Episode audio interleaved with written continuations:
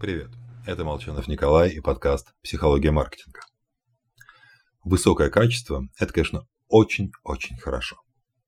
Только вот уже более полувека проводятся эксперименты, показывающие, бренд и его стоимость влияют на восприятие товара.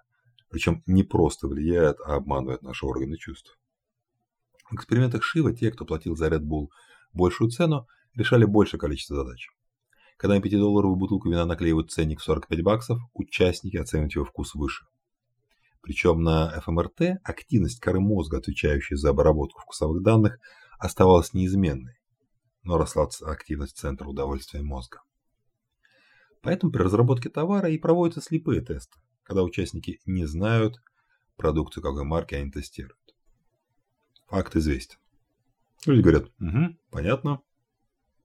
Только забывают, что эффект ежедневно оказывает влияние на них самих. Ведь никто не ставит над собой слепые тесты. В результате мы всегда в курсе, какой бренд и за сколько мы покупаем. Знаем, что это клубника из грядки, это из ларька, а это из азбуки вкуса. А в результате меняются и вкусовые ощущения, и отношение к товару.